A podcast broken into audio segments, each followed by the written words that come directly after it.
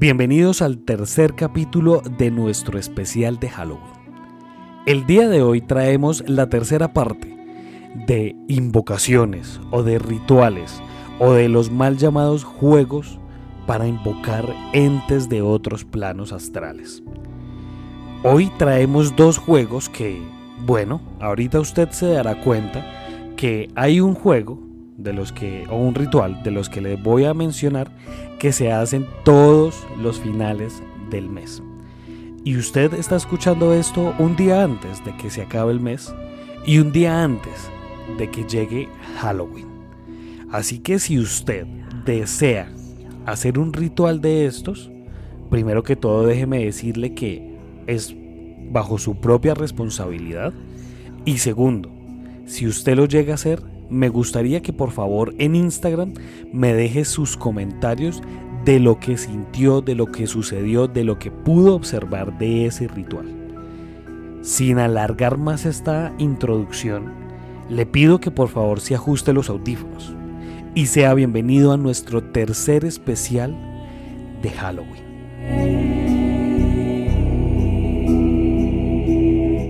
Este podcast inicia con el ritual de la ventana. Primero que todo, el ritual se debe realizar al final del mes, para ser más puntuales, el último día del mes. Por lo que quiere decir que si usted que me escucha se atreve a hacerlo, mañana, en Halloween, es la fecha adecuada. Cuando llegue la medianoche, se deben parar frente a la ventana. Allí pueden divisar la oscuridad que nos va a dar la noche Mentalmente deben intentar llamar a alguna entidad que se encuentre rondando en ese momento.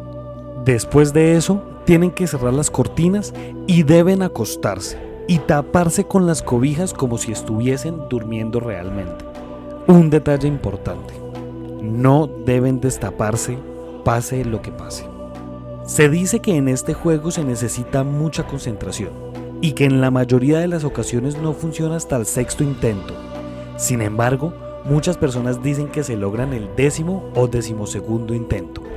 Cuando se realiza el ritual y para saber que todo fue un éxito, se dice que después de media hora o una hora se debe comenzar a escuchar unos golpes en la ventana, como si alguien nos estuviera llamando. Ahí es cuando inicia el verdadero juego. El espectro no debe saber que tú te encuentras despierto, por lo tanto, debes mantenerte inmóvil, como si estuvieras en un sueño profundo, y debes estar con los ojos cerrados.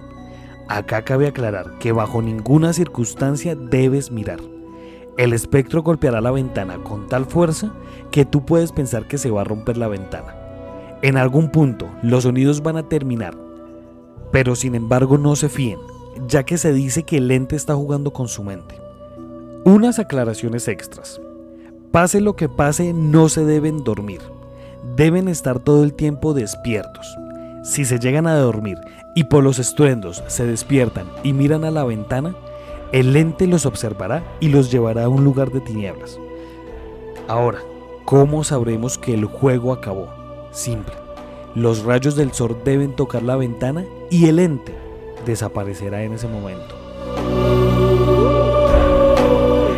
Ahora hablaremos del juego del armario. Se dice que lo más peligroso de este juego es el miedo que nos invade al momento de enfrentarnos a la oscuridad y a lo desconocido. Sin embargo, este ritual no se recomienda hacer bajo ninguna circunstancia. El primer requisito que se debe tener para hacer este ritual es que se debe hacer de noche, estar en completa oscuridad. Lo segundo, deben tener fósforos. También se deben desconectar todos los aparatos electrónicos para generar un ambiente tranquilo. Ahora, ya estando en el armario, deben ubicarse de espaldas a la pared del armario y deben permanecer quietos y en total silencio durante los próximos dos minutos. Después de eso, deben agarrar un fósforo y tenerlo listo para prenderlo.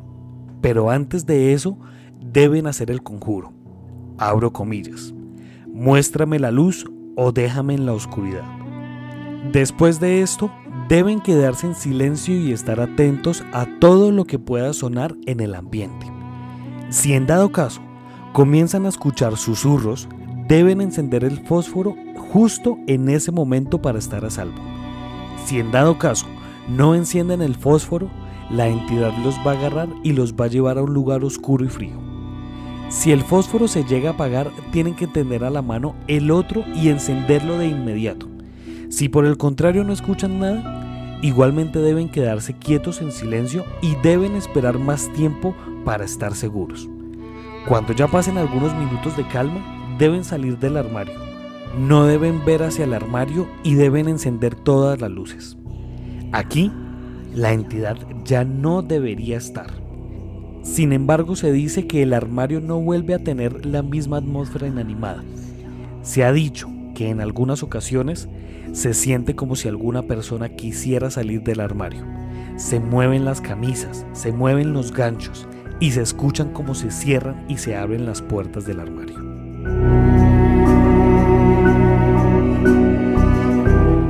Bueno, para cerrar este podcast yo creo, personalmente siempre lo he creído, que cuando uno intenta jugar estos juegos o intenta abrir estos portales, algo tiene que pasar, algo tiene que suceder. Porque a final de cuentas, sea que usted crea en lo que sea, en un Dios supremo, crea de pronto en, otro Dios, crea que de pronto todo proviene de, la tierra, yo creo que cuando uno abre esas puertas, tan solamente eh, pidiendo algún llamado, pidiendo alguna respuesta, alguna pregunta, creo que se abren esas puertas y se abren esas, esas, esos portales de otras dimensiones y pueden pasar a la dimensión de uno. Entonces yo creo que jugar a estas cosas está no está mal, ¿cierto? Pero sí es peligroso en la medida de que quizás no haya algo paranormal, sí, que no, o sea, que no sea un ente paranormal, pero la mente sí nos puede jugar cosas extrañas y podemos transcurrir o podemos pasar malas noches. Entonces, lo que decía al inicio del podcast, si usted va a jugar alguno de estos juegos, hágalo bajo su propia responsabilidad. De lo contrario, es mejor que no lo intente. Muchas gracias por escuchar este podcast. Si usted quiere hacer parte de esta comunidad, síganos en Instagram como arroba Colombia Paranormal Podcast. Allí puede estar al tanto de todo nuestro contenido. Muchas gracias. Nos estaremos encontrando en otro caso misterioso de la Colombia Paranormal.